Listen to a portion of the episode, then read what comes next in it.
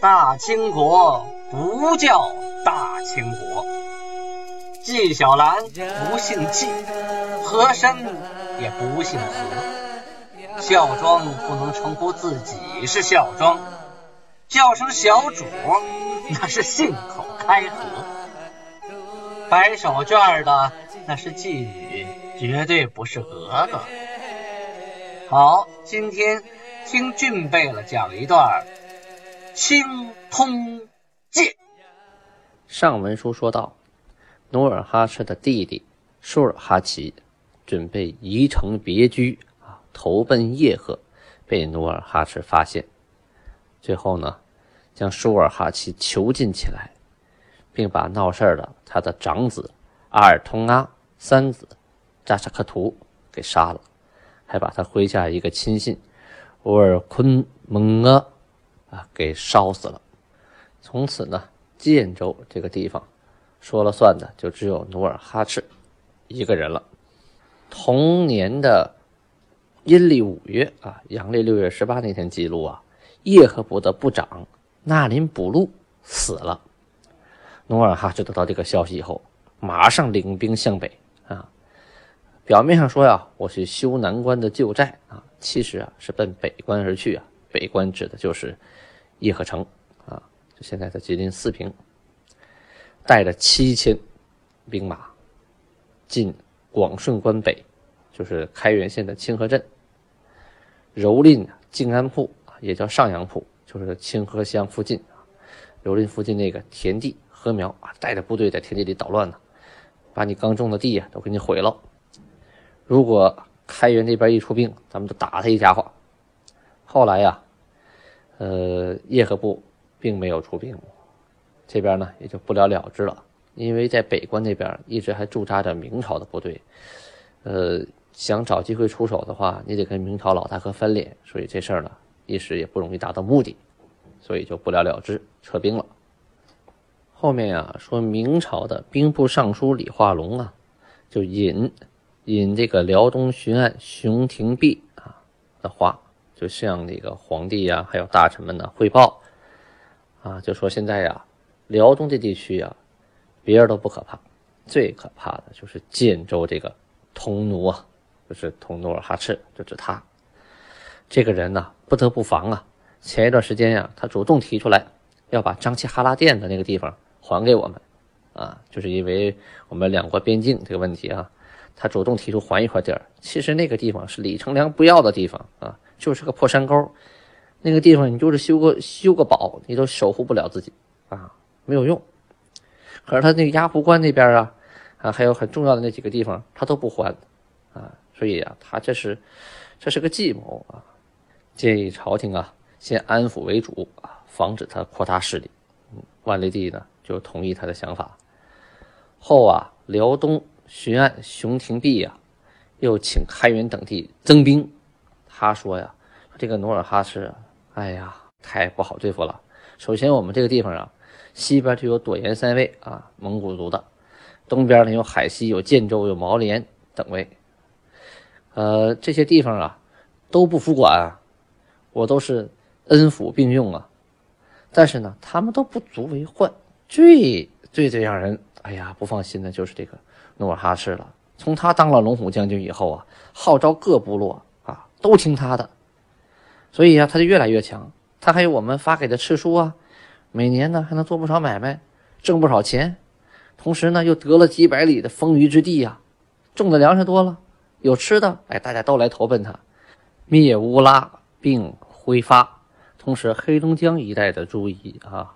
野人女真那边，东海女真那边也有很多，也都归附了他，扩地呀几千里啊，气势浩大。同时呢，还经常以子女玉帛去诱结西虏，什么意思？就是通过嫁女儿啊啊，互相给好东西啊啊，去结识蒙古那边的宰塞、拱兔、小戴青、皇太极等等等等这帮人。现在努尔哈赤的羽翼甚重啊。他呀，不知道我们明朝兵微将弱啊，城铺已经荒废了，没有一个地方能挡得住他。我们要想恢复明朝在辽东的基业，那必须得防着点他呀。同时，这个熊廷弼呀还介绍努尔哈赤说，这个人呢绝智多谋，信赏必罚，不宜善射者，他就以求以依之，割爱以欺之。哎，就说呀，他这个人呢智谋非常多，而且呀赏罚分明，他的手下有射箭射的好的，他呀就把自己身上的皮衣啊给解下来。给人家当衣服穿，把自己喜欢的女孩子啊找来给他当妻子，这就笼络人心呐。可要是碰到一个犯法的呀，他就挥着鼻涕挥着眼泪啊，当场就杀，还绝不怜惜。此人如此的刑罚严明啊，人皆用命，就大家都服他啊，都怕他，都听他的。还说努尔哈赤啊，挑选精壮年啊，二十五到四十五岁之间的。编成行伍，啊，其他的都不用。你看到没有？全是最好的年龄啊！天天呢让他们投石头啊，练习臂力，同时呢还杀牛啊，跟他们结盟以结其心。至于打造军器呀，那就是不可胜举呀。你说打造了这么多的兵器，他这不就留着惹事儿了吗？啊，这兵器打造多了，放得生锈吗？肯定是拿打仗啊。努尔哈赤啊，在万山之中。我呢不便进入，他呀也不便于出。他跟海西之间呢有一山啊，如天堑啊，把他们隔开了。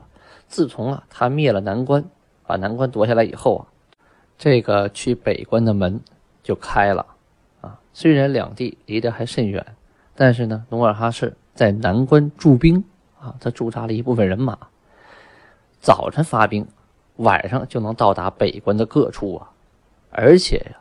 那边皆是平川漫坡，通行无碍呀。一到了四平那边，就全是平原地带了，没山了。所以说，将来呀，那边都是是非之地。现在努尔哈赤他不了解我军内部的情况啊，他不知道我辽兵孱弱已极，精壮无几，射而不能开弓者甚多，或开弓者矢不及十步啊。意思是说，我们这儿的人呢，都是老弱病残呢，就是拉弓射箭都拉不动。就算是能射箭，那箭呢，跑不了几十步就掉地上了。跟女真那帮善射者呀，是没法相比。前者呀，陈说辽兵兼战者不过千人，实非虚语啊。意思是说，我们这真能打仗的，也就不过就几千人，其他那几万人那都是虚的，打不了仗。看人跑得比兔子还快呢。通过熊廷弼的这番叙述啊，我们大概可以了解当时辽东地区的军事实力对比情况啊。一六零九年的年底，努尔哈赤命令忽尔汗虾，这个虾呀是指侍卫的意思啊，是满语。忽尔汗虾统兵千人啊，这一千多人，去伐取东海女真的呼野路。呼野路啊，就是乌苏里江上游的胡叶河。在今天哪儿啊？今天的俄罗斯滨海边区刀壁河，俘获了两千啊人畜。第二年二月回来的，以征服呼野路有功啊，赏呼尔汗虾甲胄、马匹，赐号达尔汗虾。这里要解释一下，呼尔汗啊是他的名字，虾是他的职位，也就是他是侍卫啊。这个。达尔汗呢是蒙语，蒙语的勇敢的意思啊，英勇的意思。赐号达尔汗虾，就是赐给你的号是勇敢的侍卫，你的名字叫呼尔汗，虾是你的官职。书说到这里呀，再介绍一下明朝这边啊，万历帝呀军饷匮乏，就是当兵的呀领不着钱了。自万历二十年（一五九二年），宁夏用兵啊。费躺金二百余万。冬天，朝鲜用兵首尾八年啊，费躺金七百余万。二十七年（一五九九年），播州用兵又费躺金二三百万。这三大战役啊，都挨到一起了，嗯，钱赶一块花。同时呢，前清、坤宁两宫啊，又着大火，三大殿呐急需修复，营建无资，陈宫束手无策呀。那个时候呢，矿税因此就大兴了，就是开矿啊，收税收的特别的高。自嘉靖年间啊，修工部旧库，名曰节慎库，干什么用呢？专门放这些啊矿上收来的银子，专供内用。什么道理？就是专门给皇上花这个钱，别地方不能用。到万历中叶呀，到处派这些矿使去啊收刮民脂民膏。后来呀，内府藏的钱呢，绝对与国富一分为二啊。什么意思？就是皇帝呀，有的钱跟国家有的钱一比一，一半多啊。所以呀，在天下呀，萧然生灵呐，涂炭呐，因为收上来的银子呀，十分之一给国家了，那十分之九啊，那都归皇上自己腰包了。您说这老百姓要是摊上一个贪财的皇帝，这日子还有的过吗？没好，绝对没好。转眼到了一六一零年，有来投奔建州的绥芬路的酋长图楞，半道上啊，被雅兰路的人给劫去了。雅兰路啊，在今天俄罗斯滨海边区塔乌河流域。努尔哈赤啊，就派谁呀？额亦都带兵，去打纳木都鲁、绥芬、宁古塔、尼玛察四路。啊，你去那四路把这些人都给我带回来。其实这四路啊，早就有投降的意思了。而且呢，他们都大部分在绥芬河上游和乌苏里江上游那个地区啊，那三江平原啊那块全是水草丰美，就现在的北大荒地区哈。将其部长啊，康古里、扎克都里、昂古、明格图、乌鲁喀、森格。尼卡里、唐松阿、叶克舒等等啊，通通招服了。康古里呀是纳木都鲁氏，努尔哈赤呢就以纳木都鲁氏比各国的国号都强，就说这个部落啊比其他部落都大，所以呢就将他的部民呢编成了六个牛录，又让他的弟弟呀清巴图鲁贝勒的女儿嫁给了康古里啊，受康古里为额驸。在解救纳木都鲁的时候啊，就把这个雅兰路啊就给收拾了，带回了人畜啊一千多口。那个时候啊啊还是人畜一块数啊，马牛羊驴骡子人一块数，一个两个三个四个五个。当年努尔哈赤五十一岁，建州女真呢已经设立了木坤塔坦制啊。第一木坤呢设十二个塔坦。第二木坤设十三个塔坦，第三木坤设十二个塔坦，三木坤三十七塔坦，约一百七十人。努尔哈赤啊为三个木坤之长，每个木坤呢设木坤大啊，木坤大就是木坤的头啊。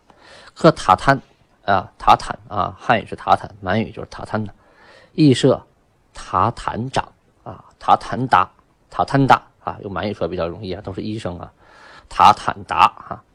此乃脱胎于女真传统社会组织之早期政权形式啊，最早的一种政权分化的形式，一级管一级。这里要解释一下木坤和塔坦。木坤、塔坦呢，都是女真传统社会组织。木坤呢，一般的认为是源于金代女真语的摩克啊。呃，它第一个意思啊，解释为同姓。同哈拉的，就是大家是一个姓氏的啊，兄弟们。第二个意思呢，解释为一群人。前者呢是取其血缘相近，后者呢是取其地域相连。呃，满语的各个民族啊，就说满语的各个民族的木坤呢，通通都有双重的意思。啊，这个塔坦呢，也是女真古老的语言。玉制青文剑啊，解释为。野外行走人之止宿处，就是说你在野外走来走去，哎，找个地方住下来，这地方就是塔滩啊，塔坦，也称为夏营啊，塔塔孩原始的意思就是人们在野外啊临时搭起的简陋的窝棚，而且呢，这窝棚呢有不同的形状。木坤与塔坦各有长，就是各有搭啊，就是有老大。有头头，而努尔哈赤所建立的木昆塔坦制啊，是脱胎于传统社会组织啊的早期的政权形式啊，它不再是说一个部落或者一帮兄弟们，也不是说这么一个窝棚了，这是一种政权的形式啊，一级一级的啊，管一堆一堆的人，从上到下。到了一六一一年，明万历三十九年，努尔哈赤五十二岁了。这一年呢，努尔哈赤命阿巴泰啊去征东海的乌尔古陈、本伦二路。为什么呢？有原因，我给大家说一说。开始啊，努尔哈赤啊赏给来投降的宁古塔路部长森格尼卡里二人盔甲。四十副啊！这宁古塔在哪儿啊？就是今天黑龙江宁安县那一带啊，牡丹江下边的宁安县。这个森格呀、宁卡里啊，就把甲呀放到了绥芬路啊，就绥芬河流域。被哪儿呢？被乌尔古陈、木伦这两个部落。这两个部落在哪儿啊？这个乌尔古陈呢，在俄罗斯境内比金河一带；木伦呢，在今天黑龙江省木林河流域啊。被这两个路人呢合伙给抢去了，啊，四十套盔甲呀，在他们眼里这是宝贝呀。嗯，努尔哈赤呢就派人去要，对方不给，哎，谁抢的就是谁的，不给，不搭理你。哎，努尔哈赤说：“行好，你是不知道我的厉害呀。”派他第七个儿子阿巴泰，大将费英东、费扬古啊等等吧，率兵一千去打这两个部落。在东海的乌尔古陈、木伦，那哪进打呀？都是一些渔民、猎人临时组织起来的。你跟努尔哈赤这批常规部队啊，常年征战的棒小伙子，都是二十五到四十五岁之间，顶盔贯甲啊，武器装备精良。你跟他们怎么打呀？三下五除二被人拿下了，俘获了人畜啊，一千多都给带回来了。这一年呢，舒尔哈齐啊，被努尔哈赤啊囚禁了两年。啊郁闷呐，心情不好啊，最后啊，就去世了，时年啊，四十八岁。万历二年，舒尔哈齐的媳妇先死的，明朝啊，兵官就动用那个支仪税银呐，啊，给置办了酒席二十桌啊，还有白羊，还有牛，很多东西，还派人来吊祭。这回听说舒尔哈齐病故了，马上就上报朝廷啊。就暂期啊，向来中国宣谕，无不听命。就说这个人呢，向来都听那个朝廷的命令啊，表现的很好。啊，决定呢，比其妻加一等啊遣官来吊祭。舒尔哈齐呢，原葬在永陵，就是新宾县啊。天命九年，迁葬到东京，就是辽阳。死后四十四年，即。顺治十年（一六三三年五月），清廷追封其为和硕庄亲王。舒尔哈齐啊，生了九个儿子，依顺序为啊：阿尔通阿、阿敏、扎萨克图、图伦、斋桑古、济尔哈朗、拼古，也有叫费扬武的啊。呃，还有两个儿子呢，这个名字不详啊，可能就是生下来没多久就夭折了。先是阿尔通阿扎萨克图啊被努尔哈赤杀了，后来呀，舒尔哈齐的儿子中啊，阿敏和济尔哈朗成为了清朝开国的明王。哎，有名臣就有明王，就是最有名望的王爷啊，在王爷当中为开国立下了。汗马功劳。